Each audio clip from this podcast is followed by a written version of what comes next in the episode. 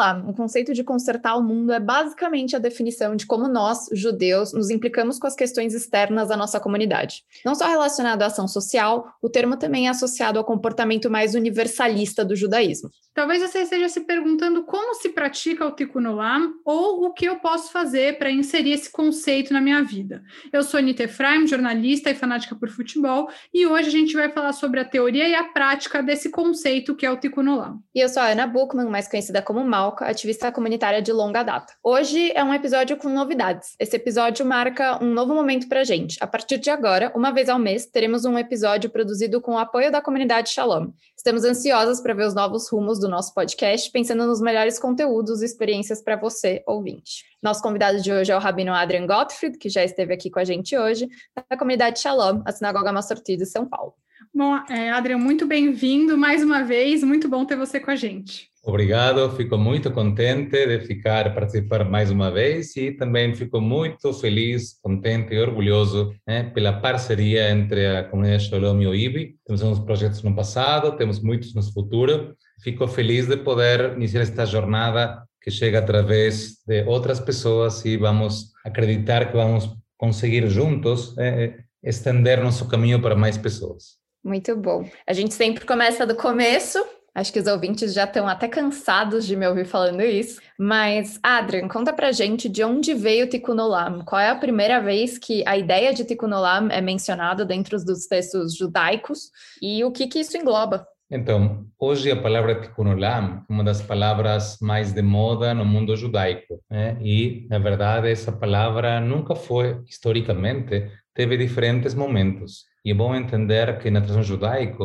todo tem uma história, um desenvolvimento e coisas que eram importantes no passado passaram a ser menos relevantes e outras que eram menos relevantes ficaram muito importantes. Então, a primeira vez que aparece o conceito de Tikkun Olam, como nós conhecemos, na verdade, aparece numa das rezas que todo mundo conhece, chamado Aleinu Leshaver, composta basicamente básica, no século II da Era Comum, e lá tem no final dessa reza, que é uma reza um pouco complexa, e nessa reza no final tem uma frase que fala Letaken olam malchut shaddai, consertar, melhorar o mundo né, no mundo de Deus. É? E essa palavra, e só quero destacar que a palavra tikkun olam são dois, duas palavras. A palavra, a primeira palavra é tikkun, que é conserto, melhorar, é? e olam, que tem um significado duplo. Olam tem, tem a ver com mundo, né? planeta, né? e também tem com eternidade. Né? Em hebraico, Olam vai. Então, Olam é tempo e espaço simultaneamente.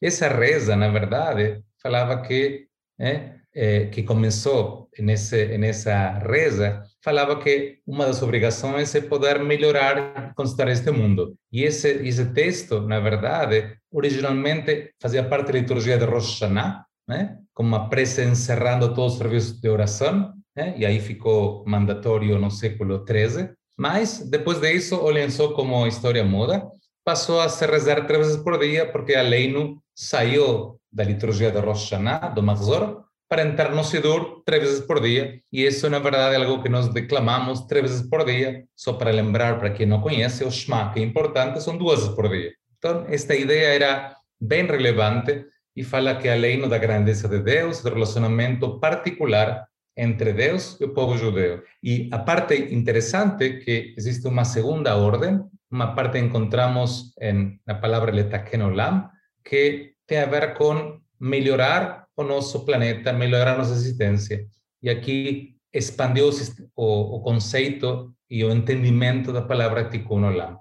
Mas até lá, isso ficou, de alguma maneira, em letargia, não muito relevante, e teve uma segunda volta uma segunda significado, e aí a influência basicamente dos movimentos que mais impactaram né, hoje, mas que surgiram no século XV e XVI, que é o mundo da Kabbalah. Né? Rabbi Tzchak Luria, ele deu uma outra volta ao conceito de Tikkun, e ele, na verdade, acrescentou a essa história uma outra dimensão, uma dimensão falando que cada ação pequena tem influências muito maiores cada pequeno movimento tem influências cósmicas. Então, aí, na verdade, saiu apenas da reza, ajudou a entender que a ideia de consertar, melhorar, significa trabalhar em direção a uma manifestação de divindade para todos os cantos da Terra. E a inovação desse modelo luriânico, né, que é Yitzhak Luria, é uma gestão de comportamento humano pode ter um efeito tanto positivo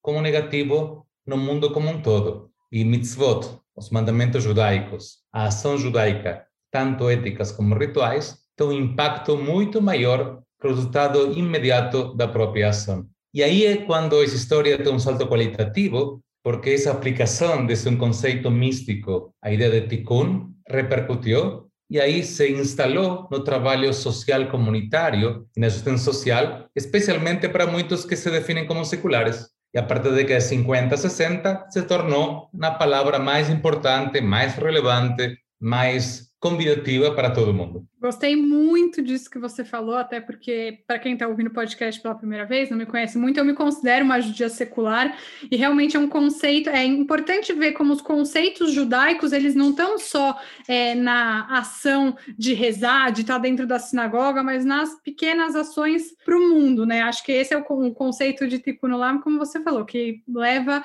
a uma identificação por parte de quem tem essa ideologia. E eu queria aproveitar, Adrian, que você falou das mitzvot e perguntar qual que é essa relação entre o Tikkun Olam, esse concerto do mundo, e as mitzvot, e já aproveitar aqui, porque eu ouvi alguns puxões de orelha de vezes que a gente usa muitos termos em hebraico e nem todo mundo conhece. Então, já pedi para você explicar é, o que, que são as mitzvot, é, como você definiria as mitzvot. Então, é isso. O que são as mitzvot e como elas se relacionam com o Tikkun Olam? A ideia é que na tradição judaica o nosso comportamento é pautado por uma guia de afazeres, de ações. E a ideia de de outras tradições espirituais, por exemplo, estão baseados em credo, em acreditar em alguma divindade, em outras divindades.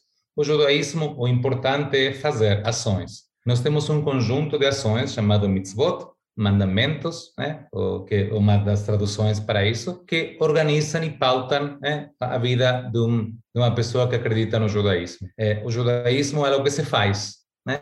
não é algo que se, se acredita. Claro que acreditar ajuda a poder fazer, então, a partir de uma pequena ação, pode ter influências importantes. É, e a ideia que Tikkun Olam, é, por outro lado, é que uma ação tem uma é, possibilidade inimaginável de influências. E assim que uma pequena ação pode ajudar a estabelecer uma ordem social sustentável. E isso que os rabinos na época do Talmud originalmente usaram o termo de Tikkun Olam como uma justificativa para mudar algumas leis. O mais engraçado, e isto queria só fechar essa história de Tikkun Olam que me ficou, é que os rabinos no Talmud, quando falam de Tikkun Olam, utilizam isso como uma questão mais técnica, para resolver algumas questões que não ficaram muito bacanas, né, para corrigir problemas disfuncionais da sociedade. E hoje, o Tikkun Olam né, tem uma outra dimensão de como nos vamos fazer para tornar e transformar o nosso mundo num mundo mais inclusivo, mais aberto, com mais possibilidades, com menos desigualdades. Né? E por isso que, na verdade, o conceito de Tikkun Olam eu queria trazer, eu sei que nossos ouvintes eh, não querem muito hebraico, mas eu preciso trazer dois conceitos que são que vêm junto no pacote. A gente não pode falar de um sem falar dos outros. O primeiro é a palavra tzedek, que significa justiça em hebraico, uma das mais importantes palavras, e o conceito de tzedakah, justiça social, deriva da justiça. E isto é bem importante porque muitos ouvintes, quando ouvem a história de eh, ajudar ao próximo, automaticamente remetem na sua cabeça ao conceito cristão da caridade. Caridade vem de core, de coração, tem a ver com ser sensível a um momento especial. No mundo judaico, a questão de ajudar, de poder contribuir, de poder colaborar, de poder fazer, não passa pelo sentimento, pelo coração, passa pela justiça. E isso é outra dimensão totalmente diferente. Nós somos obrigados, né? obrigados em termos para, claro, quem quiser, porque mitzvah finalmente é uma escolha. Você pode acreditar que mitzvah é uma obrigação divina, mas também é tua escolha fazer ou não fazer como todas as outras alternativas. Então, a palavra tzedek é muito importante, que vai associado ao conceito de Tikkun Olam, né? e também associado a um outro conceito que vou eventualmente falar, se vocês quiserem, que é um judaísmo profético, de imaginar que a sociedade pode ser diferente do que é, que nossa realidade não se limita a que nós conhecemos, e que nós temos, desde a época bíblica, basicamente os profetas, pessoas como Isaías, Jeremias, que pensaram uma sociedade muito mais eh, justa, muito mais sensível, muito mais ajudando uns aos outros que a que nós temos hoje. E por isso que esse é um pacote que vem mais ou menos junto. E uma das bandeiras importantes que começou no judaísmo norte-americano na década 50, 60, puxado movimento reformista, e depois, como todas as coisas, se expandiu a judeus de esquerda e direita, de diferentes linhas, e hoje todo mundo tem projetos de Tikkun Olam. Essa palavra de moda, e acham que isso vai ser a, uma maneira de convidar e de manter né, a tradição judaica, para especialmente para os mais jovens. Muito bom. É, acho que quando a gente começa a trazer esse universo como um todo, sempre me passa na cabeça que tem várias expressões, né? Achei que seria legal a gente trazer para os ouvintes a diferença entre as, essas expressões e o que elas querem dizer no nosso dia a dia, né? Então, Adrian, qual que é a diferença entre Tikkun Olam, Chesed e Tzedakah? Ok. Então, a palavra Tzedakah significa, tecnicamente, né, ajuda financeira para quem precisa. Né? É dinheiro, mão no bolso. Tzedakah não é uma boa ação. Tzedakah é um auto de bondade de misericórdia. Tzedakah é mão no bolso. Ajudar para aqueles que têm menos possibilidades, para a parte mais vulnerável da nossa sociedade, e essa é nossa obrigação religiosa, ética e espiritual. Isso existe um mínimo, Adrian? Existe um mínimo do que tem que dar de tzedakah, por exemplo? Então, o povo judeu inventou o conceito de dízimo. Infelizmente, nós somos felizes em poder cobrar isso. Tem outras linhas eh, religiosas não judaicas que são muito mais bem-sucedidos em oferecer. Mas os, os, rabinos estabeleceram um critério do dízimo que você tem que ajudar e dessa maneira você continua subsistindo. Eu não posso doar todo o meu dinheiro. E 10% é um valor razoável que consigo subsistir e continuar. Claro que tem ordem de prioridades, se você consegue com as pessoas da tua cidade, de outra cidade. Então, é, mas a, a questão, o valor é 10% dízimo. Claro que outras igrejas eh, eh, hoje são muito mais agressivas nessa maneira de cobrar essa questão da, das pessoas que participam. E acho que a Malca também perguntou do conceito de Hesed. Hesed. Hesed é uma palavra difícil de traduzir para quem nos está ouvindo e agora vai entrar a terceira temporada de Stiesel, né? É, eu acabei de Ansiosa, aguardando. Então, ontem acabei de assistir o último capítulo, né? não vou dar spoiler para vocês, mas a Anitta tem Gesed no, no braço dela, no, uma tatuagem muito bonita. Gesed é uma palavra complexa. Gesed é uma combinação de ações de bondade, de misericórdia, e Gesed, na verdade, sim é fazer alguma série de ações que envolvem questões financeiras, mas não necessariamente. Pode ser outras ações que não são eh, dinheiro né, para ajudar. É, e, e é umas palavras mais relevantes que você faz é, de uma maneira muito relevante e é uma estrutura central da religião judaica. É, mas só para, tecnicamente, tzedakah é dinheiro. Quando eu sou voluntário numa ONG, não é tzedakah, eu sou voluntário, pode ser até Hesed, mas não é tzedakah. Tzedakah é quando eu, dou, eu ajudo financeiramente alguém que está menos vulnerável e, acho que é bem importante, no nosso tema, mas eu queria destacar, é que até a pessoa que recebe tzedakah, que recebe ajuda social, ela também tem que ajudar. Porque sempre tem alguém que está em outra situação. O conceito é relacional. Não importa quanto você tem, sempre tem alguém que tem mais e que tem menos.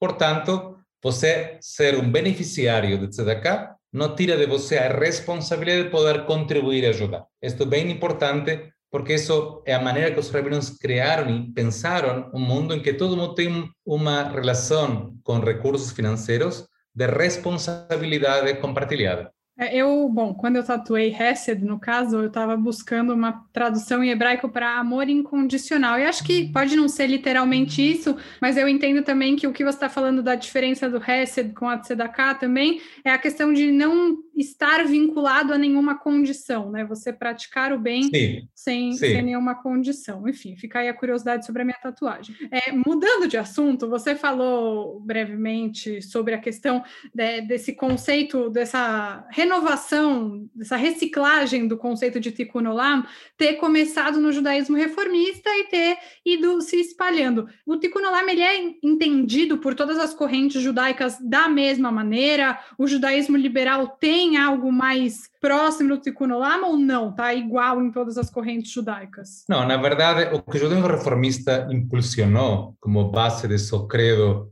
na metade do século XX foi esse judaísmo profético. E Tikkun Olam foi uma consequência disso, de como tornar esse judaísmo profético a visão de Isaías do mundo com menos diferenças e eles começaram a, a, falar disso. E essa palavra começou nesse meio, mas rapidamente todas as linhas, as denominações judaicas contemporâneas se apropriaram desse conceito e fizeram programas de ação social, de justiça social, em cada sinagoga, em cada JCC, em cada eh, federação nos Estados Unidos. Né? Eh, eu queria destacar especialmente que tem duas entidades bem eh, importantes nos Estados Unidos. Um chama American Jewish World Service, que é uma ONG criada faz 30 anos, eh, de judeus que viajam a diferentes lugares do mundo para poder fazer trabalho voluntário para nós judeus. E uma das ONGs mais maravilhosas, né? porque o impacto é muito relevante. Entre o impacto que eles têm, por exemplo, é chamar estudantes rabínicos de todas as linhas no ortodoxas, claro, até ortodoxos modernos, ir para lugares como Guatemala, ou Tailândia, ou, eh, ou África, para poder trabalhar. Né? E como parte da experiência e entender que significa com as mãos, porque Tikkun Olam não é um conceito teórico de eh, racio, racional, tem a ver com fazer. Essa é uma das ONGs mais importantes e nosso projeto na nossa comunidade Shalom, que vocês vão ouvir um pouquinho mais eh, mais para frente, pela Dália, foi inspirado nesse projeto, né, que é nossa jornada social. É, isso é tão importante que até a Sohnut, a judaica, criou um programa chamado TEN, na África, justamente para chamar judeus do mundo inteiro para fazer isso parecido. Dedicar tempo a um voluntariado de três, seis meses e poder participar. E hoje não tem nenhuma sinagoga ou judaica que não tenha um programa pensando nessas, nessas condições. A questão basicamente desde e tem uma outra questão importante que queria compartilhar. É, um dos programas que e, e, sempre tem um monte de judeus trabalhando em ONGs. É, você não importa que ONG você vai, sempre tem. Eu queria contar um depoimento pessoal.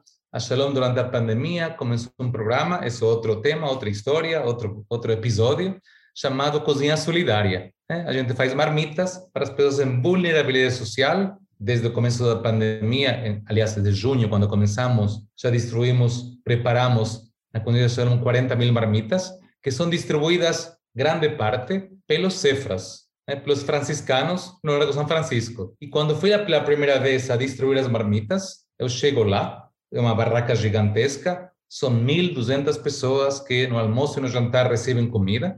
Chego lá, né, com os padres franciscanos, um rabino de padres franciscanos, numa piada é de verdade, e aparecem um monte de voluntários que são os que distribuem a comida. E para minha surpresa, aliás, não tão surpresa, tinha por lo menos 15 judeus, dos quais cinco israelenses, que eram voluntários dos cefras, dos franciscanos, para distribuir. Então, em qualquer ONG judaica, sempre tem judeus envolvidos, faz parte, acho que, do nosso DNA, de poder participar, seja de um vínculo judaico, seja de outro vínculo né, de ajudar. Isso pode falar de Teto, por exemplo, pode falar de outras ONGs, SOS Mata Atlântica, eh, e tantas outras que cada vez que cruzo com eles ou falo com eles, falam, oh, Rabino, também sou judeu. E isso é algo bastante habitual. Agora, a comunidade judaica ela é muito conhecida, né, por cuidar de si mesmo. Então, qual que é a relevância de pensar no conserto do mundo de uma maneira mais ampla e até talvez é, refraseando, né? Para quem que é esse mundo melhor? Porque a gente fala, né, de concerto do mundo, mas para quem que é esse concerto, Adrian? Então, na verdade, é, é, claro que a comunidade judaica tem uma rede de solidariedade, de apoio, de eh, programas sociais, programas educacionais, de ajuda mútua muito relevante, que é muito valorizado pelas pessoas que não são da comunidade. Mas é claro que nosso mundo não se limita ao mundo judaico e nosso mundo não se limita. Portanto, nós sim temos uma responsabilidade para poder melhorar de alguma maneira o nosso entorno, a nossa cidade, nosso bairro. Né? Nós temos essa responsabilidade. E isso, na verdade, significa que também parte dos recursos temos que alocar e esforços para que outras eh, pessoas possam se beneficiar disso. E por isso nós temos muitos, muitas pessoas que, do ponto de vista judaico, trabalham pela educação do Brasil, por exemplo, pelas artes, né? Tem muitos mecenas de artes que cuidam de música, eh, pessoas que cuidam de programas de fome, de crianças de, de rua. Eh, assim, temos um, leque grande de pessoas, porque não funciona, a responsabilidade a ver que esse mundo, nós não somos isolados no mundo. E claro que o mundo judaico proporcional população do mundo é pequeno, mas nós não somos isentos da responsabilidade de melhorar nosso entorno. Então, e essa acho que é a questão mais relevante. É? E claro que existe é, uma, uma prioridade de os pobres da tua cidade têm prioridade na distribuição de recursos que aqueles que estão longe. Mas isso não impede também, se você tem possibilidades, de poder fazer uma campanha por Darfur ou por outros lugares mais longínquos do Brasil, ou de nossa própria realidade. Então, é uma questão de ponderação. Uma das coisas importantes, e esta é uma questão até que tem a ver com uma mudança de paradigma dentro da filantropia judaica, isso é outro, é outro assunto e outro tema, é que os novos uh, filântropos são muito mais propensos a ajudar a causas gerais, humanitárias, de artes, que a causas judaicas. E essa é uma outra questão. E justamente os pais deles, os avós, eram mais propensos a ajudar a causas judaicas. Hoje é um pouco diferente e mudou a tendência nos Estados Unidos e na Europa radicalmente. Aqui no Brasil também começou a mudar.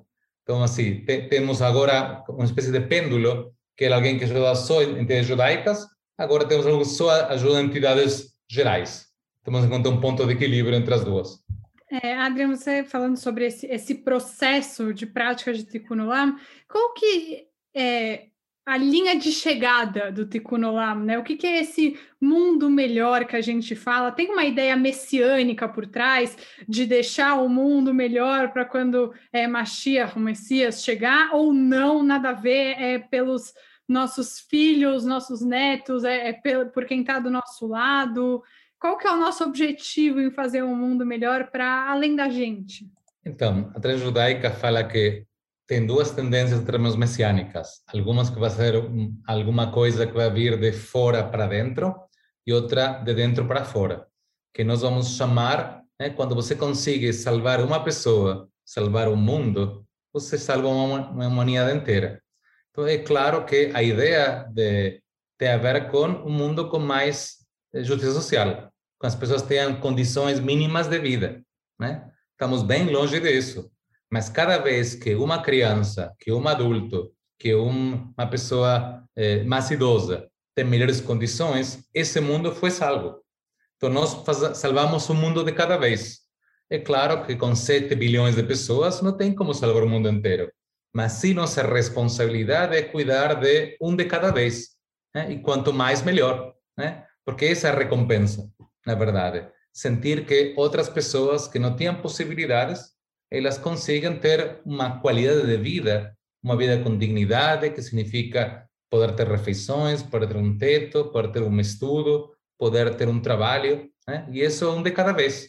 E tem pessoas que vão cuidar da saúde, que vão cuidar da alimentação, que vão cuidar do, do trabalho. A questão é, é, claro, que idealmente cada um vai receber o que precisa, mas estamos bem longe disso. Mas isso não nos tira a nossa responsabilidade porque Messias pode vir quando nós façamos esse movimento, quando nós conseguimos um de cada vez. Se cada um puxa um, já metade da, da galáxia já se resolve. Mas a questão é que os que puxam não são tantos assim. E essa questão de Tikkun Olam, quando temos pessoas comprometidas com esse conceito de transformar, melhorar, consertar, reparar o mundo, nos ajuda a chegar a um momento em que mais pessoas tenham uma condição melhor de vida. Perfeito. O que me veio à cabeça agora foi toda a questão, é, talvez até mais do cristianismo, né? De falar que quem faz coisas boas vai para o céu, né? Ou para onde você vai, ou a purificação da sua alma, né? Quem faz Tikkun Olam ganha algo em troca, Adrian? Então, na tradição judaica nós não temos a história, conceito de paraíso, de inferno. Né? Isso, infelizmente, moramos num país,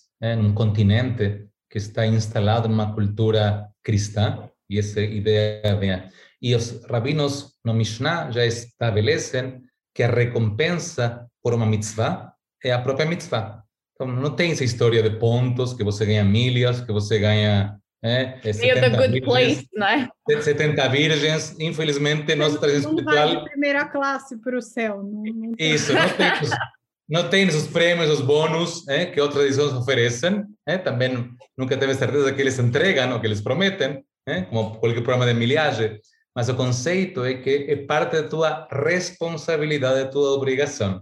E aqui também a Mishnah estabelece que naqueles lugares onde não tem um ser humano, você tem que ser um ser humano. E esta resposta, na verdade, é que foi dada não por mim, sino pelos não judeus que ajudaram durante o Holocausto, os judeus, né, arriscando suas próprias vidas, aquelas pessoas que são os justos da geração, né, os justos, né, que farão porque isso é certo para fazer. Então, acho que esse é o conceito principal. Nós temos uma pontuação, se você ajuda uh, crianças da África, por exemplo, você não vai ganhar mais pontos né? E você não vai receber atendimento privilegiado em alguma questão judaica. Mas o que sim, você, de alguma maneira, vai a poder explicar né? é, como tua tradição espiritual te impulsiona, te ajuda a tornar um ser humano melhor. Porque todo mundo sabe que na hora que você faz esse tipo de mitzvot, é muito mais o que você recebe fazendo isso que o que você dá. Então, eu lembro de uma história, a, primeira jornada social da Shalom foi em Quênia, em uma das favelas em Kibera. Imagina explicar para as pessoas em Kibera, em inglês, que viu um bando de brancos, brasileiros, judeus, por que estão lá? Por que não estão em outro lugar? Imagina a cabeça das crianças que receberam a esses voluntários que estavam lá. E o conceito estruturante disso, nós somos judeus, e essa parte da nossa obrigação e responsabilidade. E acho que articular uma resposta é talvez a nossa responsabilidade em relação a isso. E aí um outro conceito, Adrian, que a gente tem no judaísmo é o de tikkunatzmi, que é o, conceito, o conserto de mim mesmo. É isso, né? Não traduzir errado, não. Isso, está perfeito, porque na verdade não existe a ideia de consertar algo macro sem consertar o micro, do próprio universo. E a mudança inicial começa por cada ser humano. Eu não tenho como transformar alguém se eu não me transformo. Então, eh, tem um conto racídico bastante conhecido, que na verdade você me trouxe para, e acho que vai ilustrar para quem está ouvindo, falando que alguém decidiu mudar o mundo. Ele foi lá com muito esforço, tentou mudar o mundo e não deu muita bola. Aí decidiu mudar seu país. Mesmo esforço, energia, cidade, bairro. Decidiu mudar a sua família até que entendeu que a única mudança autêntica que permitiria outras mudanças seria ele se mudar a si próprio e a partir daí mudar os outros. Tikkun Olam parte do princípio que nós precisamos que não mudar nossa própria atitude. Sem isso fica uma cosmética vazia, um negócio que não é sério, que não é, é e aí tem uma questão importante porque às vezes esse conceito é utilizado de uma maneira uh, pouco responsável ¿eh? y cualquier cosa viró tikkun olam. Entonces, también tenemos que tomar un poco cuidado porque a veces conceptos muy relevantes e importantes son banalizados quando na prática, na concepção, se tornam uma coisa cosmética, sabe? Eu dediquei 15 minutos a pintar uma, eh, uma escola e já fez tikkun olam na minha vida. E não é exatamente isso. Muito bom. Agora, partindo mais para o final do nosso episódio, hoje a gente falou sobre um monte de teoria de Tikkun Olam, queria também trazer a possibilidade da gente discutir a prática. Adrian, para conectar nossos ouvintes com outras comunidades aí do mundo, consegue contar para a gente alguns grandes projetos de Tikkun Olam que deram certo fora do Brasil? Lembrando que agora no final do, do episódio, pessoal, a gente convidou a Dália Schneider, que é educadora da, da comunidade Shalom, para falar um pouquinho sobre a jornada social e os ganhos que eles tiveram ao longo desse, desses vários anos de jornada? Então, tem muitos projetos são muito relevantes, muito importantes. Eu mencionei agora, quero destacar, e eventualmente vamos colocar as notas, American Jewish World Service, que trabalha há 30 anos com uma estrutura incrível, maravilhosa, impactando comunidades com responsabilidade. São judeus que juntam recursos, tempo, energia para ir a trabalhar em lugares mais remotos do, da galáxia. Fazem isso faz 30 anos e é incrível. A Providência Judaica, esse projeto tem também é uma oportunidade muito especial que deu muito certo. E tem um monte de sinagogas, é claro que eu vou falar da, da jornada social da comunidade Shalom, mas também tem todas as entidades judaicas têm um programa. Acho que o mais importante de, de isso é entender que a transformação e poder participar depende de cada pessoa e de cada ser humano. Mas os marcos para fazer são muitos, são muitos e também depende da disponibilidade. Eu não posso falar, querer fazer é, Tikkun Olam, sabe, é, terça-feira das 15h45 às 15h55, porque tem um buraquinho lá. Um trabalho que significa se preparar, é, conhecer, é, entender, é, trabalhar, agarrar fundos, recursos. É, é, um trabalho um pouco mais complexo, né? Agora, o programa tem, tem um monte, eu não, eu não quero ser falar de um ou outro programa, tem muitos programas que funcionam que são muito bacanas, que não necessariamente podem ser da comunidade judaica. Né? Tem um monte de ONGs que transformam a realidade brasileira, paulistana no nosso caso, ou na América Latina, que são maravilhosos. Mas a questão tem a ver com é, é uma atitude, um compromisso de eu quero dedicar uma quantidade importante de horas, tempo, energia para isso. É impossível fazer isso de uma maneira virtual. Não é um like, é botar o corpo. E acho que isso é uma coisa importante. Ticonelão tem a ver com corpo, com mãos na massa, com arregaçar as mangas e com fazer. Não é algo teórico, é algo prático e com um período de tempo longo. Não 15 minutos uma vez esporadicamente. É, é um programa que tem começo, meio e fim. E por isso que acho que é mais importante que o programa A, B ou C é se as pessoas, ouvintes, querem participar, querem se engajar, querem participar, aí tem várias alternativas que vão poder ter na comunidade judaica aqui no Brasil, tem algumas mapeadas, algumas iniciativas, mas tem várias também que não são da comunidade judaica que também valem a pena. É, só para finalizar, enfim, eu acho que o mais legal, para mim, claro, como falei no começo, que tenho é, esse, o judaísmo para mim de uma maneira menos religiosa, é entender que você pode é, praticar o judaísmo fora da caixinha da religiosidade, né? Que tem conceitos judaicos que podem guiar a sua vida, que são muito relevantes como esse. Acho que esse, para mim, é o o grande destaque. Bom, agora a gente vai ouvir a Dália, então, falando da jornada social, mas antes vamos se despedir do Adrian. Obrigada mesmo pela participação. E esse foi o primeiro episódio da nossa. Desse, desse, novo caminho que estamos traçando juntos nos episódios mensais do Eu Com Isso, com o apoio da comunidade Shalom. Muito obrigada, Adrian, e até a próxima. Obrigada, Malca. Obrigada, Anitta. Ficamos muito contentes e orgulhosos por esta nova parceria. Tchau, tchau, gente. Obrigada. Bom, a jornada social é um projeto da comunidade Shalom voltado para o grupo de jovens adultos.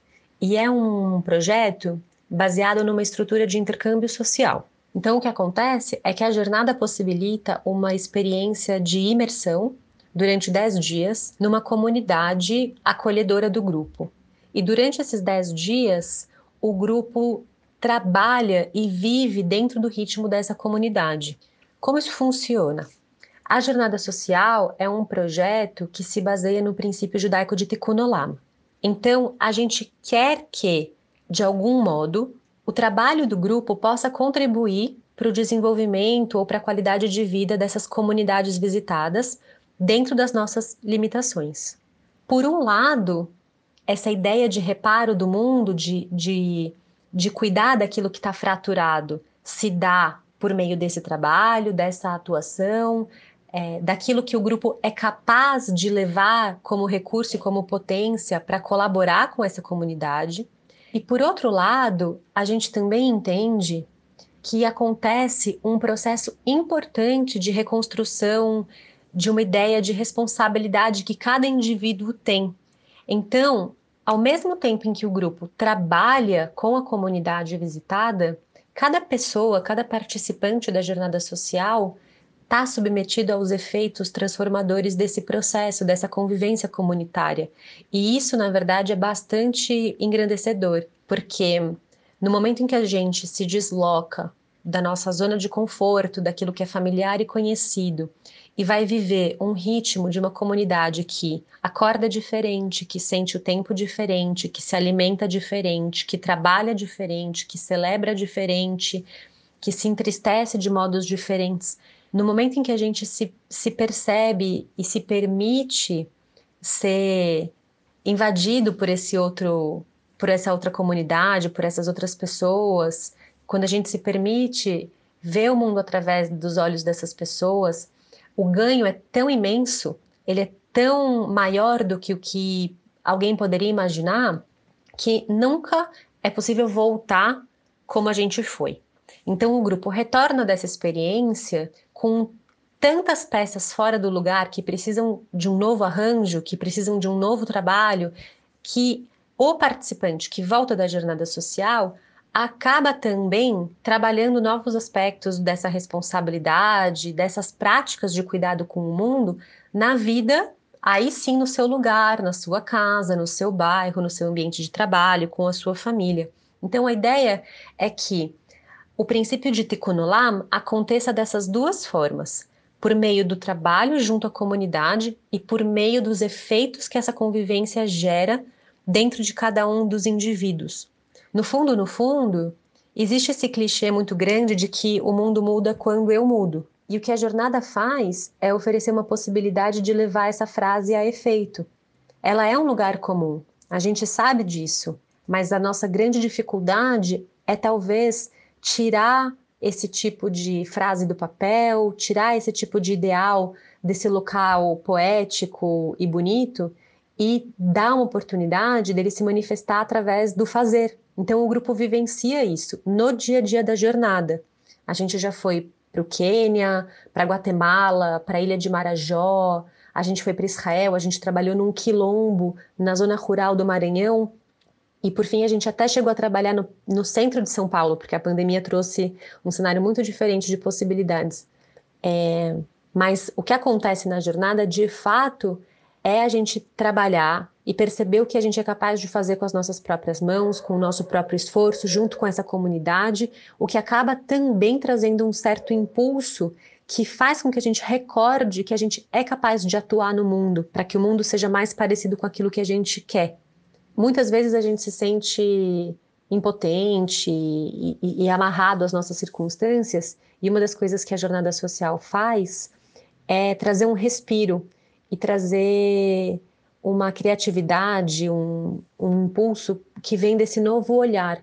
Muitas vezes a gente não precisa ter a cabeça pensadora mais incrível, mais brilhante. O que a gente precisa, na verdade, é resgatar a convivência comunitária, as ideias mais ancestrais, o conselho das senhoras mais velhas. E isso acontece no dia a dia da jornada. Embora a gente se proponha a trabalhar, por exemplo, numa construção, é durante essa construção, é no preparo do alimento, é no carregamento de um material que acontecem as conversas com as pessoas da comunidade, e são essas as conversas que acabam trazendo toda essa potência de transformação individual a partir da vivência comunitária. Então a jornada, basicamente, é isso.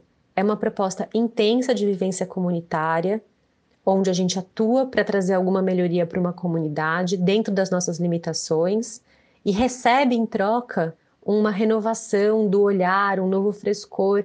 A gente traz um movimento, na verdade, que permite que cada pessoa, cada participante volte e se reorganize e repense um pouco as suas próprias práticas e traga esses efeitos da jornada social para o seu convívio também. E aí entra Tikkun porque a gente pode fazer pelo outro, mas mais importante é que essa mudança aconteça dentro de cada um.